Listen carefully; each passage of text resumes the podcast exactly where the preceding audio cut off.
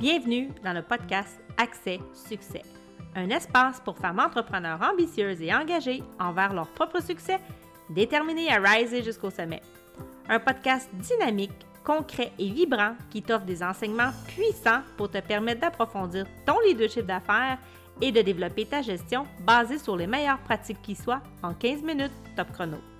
Je suis Karen Roy, coach de gestion, fondatrice de l'Académie de coaching royal et ex-dirigeante de la fonction publique, et j'ai construit en moins d'un an une entreprise à succès profitable et expansive. Bienvenue dans le show!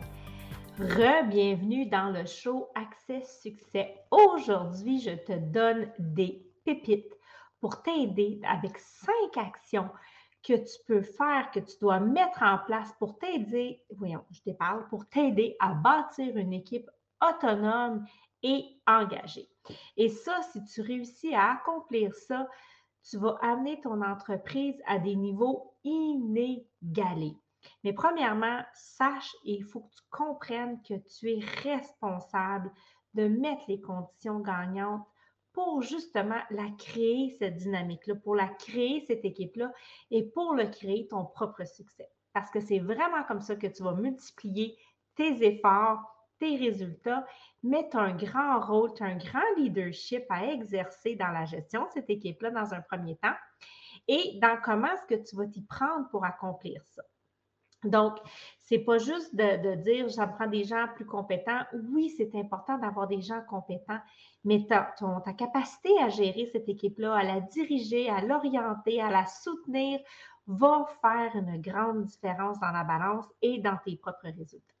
Donc, d'entrée de jeu, euh, je vais te présenter les cinq choses que je t'invite, que je te recommande de faire pour pouvoir tirer le meilleur de ces gens-là et pour toi aussi, pour que ce soit bénéfique et pour pas que ça devienne une surcharge parce que c'est ça que tu veux créer. Tu veux créer des conditions gagnantes pour toi, pour ton entreprise, pour qu'elle puisse continuer à scaler, pour qu'elle puisse continuer à prendre de l'expansion, pour que tu puisses atteindre des niveaux, des nouveaux niveaux.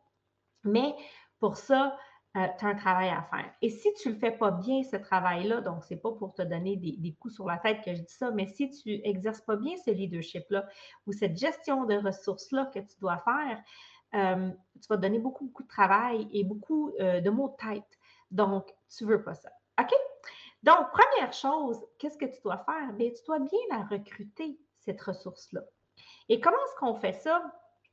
C'est pas, euh, c'est quand même, ça demande une préparation de recruter quelqu'un. Donc, on veut faire un, processus de sélection et avant tout, il faut savoir c'est quoi mon besoin, qu'est-ce que je recherche. Et là, ne faites pas l'erreur de juste engager quelqu'un parce qu'il s'exprime bien, parce qu'il fait des belles promesses, parce qu'il vous dit qu'il apprend vite, qu'il est compétent, qu'il a, fait plein de choses, qu'il est capable. Même, regardez, évidemment, est-ce que ces gens-là ont la compétence? Que vous recherchez. C'est une des premières choses. Est-ce qu'ils ont l'expertise? Est-ce qu'ils ont fait les études euh, pour aller chercher euh, l'expertise que vous recherchez? Et aller chercher une expertise que vous n'avez pas pour vous libérer du temps, pour vous libérer du plancher, pour vous libérer des tâches que quelqu'un d'autre peut faire beaucoup plus rapidement que vous.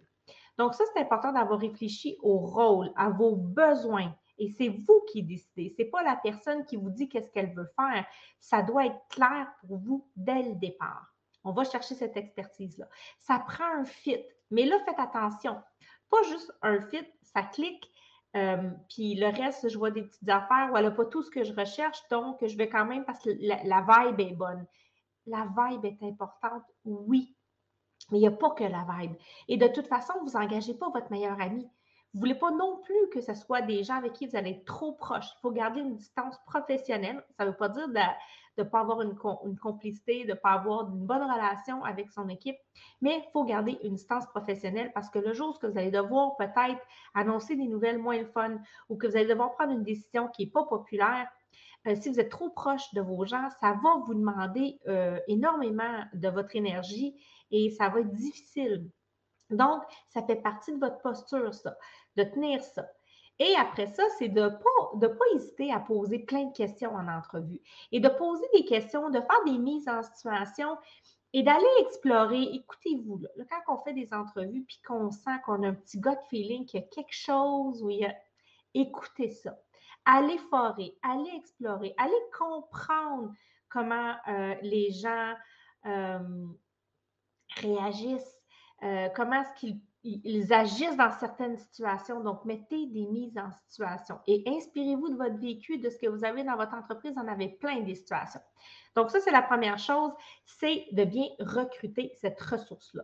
La deuxième chose qui est super importante pour toi de faire, c'est ta période, la période d'intégration. Donc, une fois que tu as choisi ta ressource, l'accueil, l'intégration est crucial et décisif. Et c'est une période, euh, on appelle souvent la lune de miel, mais parce que des fois, on a l'impression que tout va bien, tout est parfait, puis après ça, ça se gâche. C'est souvent aussi une période où on va dire que c'est la période de probation.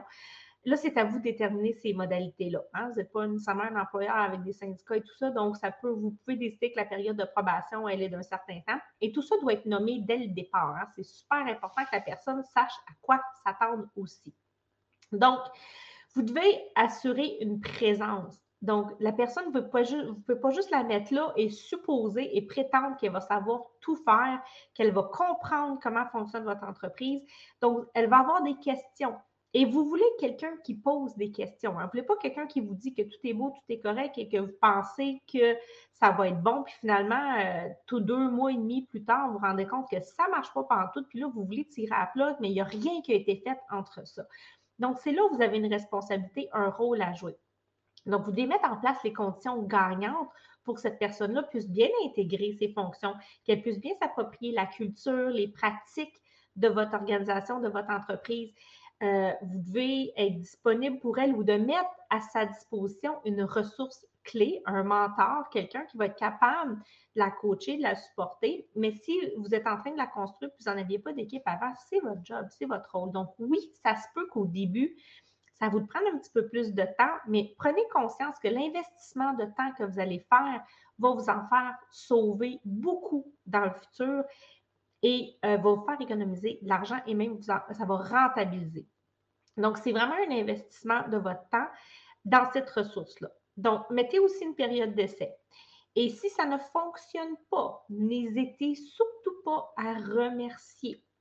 Euh, tu sais, oui, on est des humains, oui, les gens ont toute une vie, oui, ils ont peut-être une famille, mais là, c'est aussi le bien-être, votre santé mentale et la santé de votre entreprise.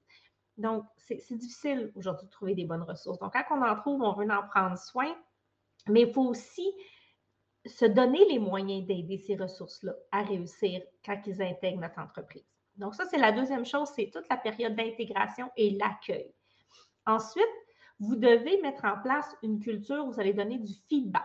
Donc, les gens ont besoin de recevoir du feedback de façon régulière.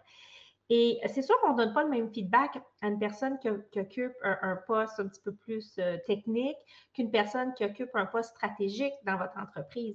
Mais il reste que le feedback est nécessaire, une rétroaction. Donc, ça peut être un petit 10-15 minutes à chaque semaine de où est-ce qu'on en est, comment est-ce que tu te sens, qu'est-ce que tu vis, as-tu des questions? Donc, on peut aussi aller au-devant parce que des fois, les gens n'osent pas demander. Euh, c'est aussi l'occasion de nommer ce qu'on observe, donc les observations objectives précises, qu'est-ce que je vois qui se passe, ce sont quoi les comportements que j'observe chez cette personne-là? Euh, qui me font douter ou qui me font penser que ça fonctionne ou que ça ne fonctionne pas. Souligner les bons coups, c'est super important. Hein. Souvent, les pratiques de gestion, on va voir les gens qui vont dire, euh, bon, ils vont tirer à plat ou ils vont dire quand ça ne fonctionne pas, mais tout ce qui va bien, on le nomme pas. Donc, on a besoin d'être valorisé, on a besoin de, renforcer ces comportements-là, ces messages-là. Donc, je vous invite fortement à régulièrement donner du feedback positif et constructif. Et en mettant cette pratique-là en place, ça va devenir beaucoup plus facile pour vous quand il y a des écarts, hein, donc quand on observe des écarts par rapport à ce qui est attendu, de nommer ces écarts-là et de reclarifier les attentes. Mais c'est aussi l'occasion de justement reclarifier ce qui est attendu. Et là, quand ça fait 4-5 fois qu'on répète la même affaire puis que ça ne comprend pas, bien là, vous devez prendre action. Là, il faut mettre ses culottes. Ça se peut que c'est dire, ben là, non, ça ne marche pas. Donc, oui, il y a aussi toujours un risque quand on commence avec une nouvelle ressource que ça ne fonctionnera pas. Et on va devoir recommencer et réinvestir du temps et de l'énergie. Mais faites-le, c'est important. Vous allez vous sauver peut-être beaucoup, beaucoup de problèmes si vous ne le faites pas. Ou en le faisant, en fait, ce que je veux dire. Donc, soyez francs, dites les vraies choses, soyez honnête envers vous-même, soyez honnête envers cette personne-là Et je vous amène aussi au quatrième point. Donc, quand, ça, ça, va moins bien, justement, quand vous sentez qu'il y a quelque chose qui est peut-être plus difficile, votre devoir premier comme leader, comme dirigeant, c'est de responsabiliser chaque personne. Donc, mettez cette personne-là en position de, ben, pas dans une position de responsabilité, mais qu'est-ce que vous pouvez mettre en place? Comment vous pouvez l'amener à se responsabiliser? Et ça, qu'est-ce que ça va faire de différence dans votre entreprise? Je vais vous le dire tout de suite, vous n'aurez pas à gérer une garderie. Quand les gens apprennent à se responsabiliser, ça veut dire qu'ils sont responsables de leurs actions, ils sont responsables de leurs réactions et ils sont aussi responsables de soutenir euh, le processus de, solution. Donc, euh, j'ai géré tellement longtemps, puis du monde qui vient te voir dans ton bureau, puis ah, ben là, telle, telle, telle personne, il se passe ça, ça, ça, puis il y a tel, tel, tel problème, puis là, il pitch ça, là, ça devient comme ton problème. Mais moi, je ne vis pas ce problème-là. Mais mon entreprise le vit. Donc, soyez conscient de ça. Donc, qu'est-ce que tu suggères comme piste de solution? Ne prenez pas sur vos épaules, ne jouez pas le sauveur. C'est facile de glisser là, dans cet espace-là quand on est là. Ne prenez pas sur vos épaules les problèmes des autres. Par contre, vous pouvez devenir un, une facilitateur pour aider à résoudre. Si c'est des problèmes qui sont fonctionnels, techniques, oui, c'est peut-être votre responsabilité de, corriger ça dans l'entreprise. Mais si la personne a un conflit avec une autre personne, ben c'est elle qui a un conflit avec une autre personne. Donc, comment est-ce que vous pouvez l'aider? Comment peut-être vous pouvez jouer un rôle de médiateur pour qu'elle puisse trouver ses propres solutions? Donc, c'est important, la responsabilisation, et je vous jure que si vous n'amenez pas les gens à se responsabiliser, vous allez avoir le sentiment que vous gérez une garderie. C'est plate, c'est cru, mais c'est vraiment la vérité. Le niveau de maturité émotionnelle des gens, des travailleurs, euh, il n'est pas au même niveau. Et si vous laissez ne serait-ce qu'une petite trace, une petite place pour que les gens puissent allez dans cet espace-là parce que vous allez prendre ce pouvoir-là. Euh, vous êtes fait. Vous allez vraiment avoir à gérer constamment des niaiseries qui vont devenir des irritants pour vous, puis va créer probablement de l'insatisfaction. Donc, votre job numéro un, ce n'est pas d'être le sauveur, c'est de, rester dans une posture de mentor, de coach, de donner les orientations, de donner les cibles, de bien clarifier les rôles, les responsabilités que vous attendez de ces gens-là, de nommer ce qui ne va pas et de les amener à se responsabiliser. Donc, vous les encouragez le plus possible à trouver leur propre solution, à mettre des idées sur la table, à hein, favoriser les initiatives. Donc, c'est comme ça que vous allez les aider à devenir engagés et responsables et que vous allez aussi avoir euh, une équipe qui, qui va devenir autonome. Et cinquièmement, qu'est-ce que tu dois faire pour t'entourer vraiment de gens comme ça? C'est de mettre en place, et ça, ça se fait au fil du temps, dans, avec ton style de gestion, avec ton leadership, c'est de mettre en place une culture dans ton entreprise où ce que tu favorises justement l'écoute, hein, où ce qu'il y a une certaine présence, il y a un support euh, qui est offert à ces gens-là, à cette équipe-là ou euh, tu veux mettre une culture d'amélioration continue. Donc, on est toujours en train de se réévaluer, de se regarder, de voir ce qu'on fait bien, ce qu'on fait moins bien, euh, qu'est-ce que ça donne comme résultat.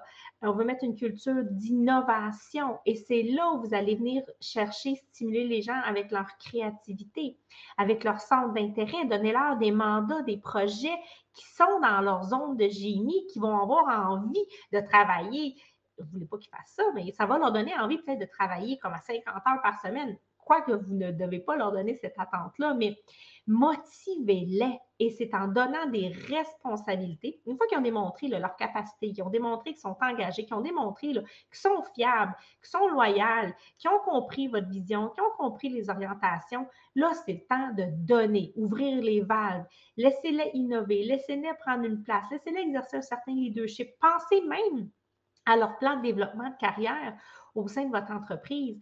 Donc, vous voulez leur laisser une certaine place sans leur laisser votre place, mais qu'ils puissent sentir qu'ils ont droit d'exister, qu'ils ont une place d'importance et qu'ils ont aussi une possibilité de progresser euh, au sein de l'entreprise. Là, on ne parle pas de rémunération, je parle vraiment de, choses que vous pouvez faire, puis ça pourrait être un autre sujet de podcast.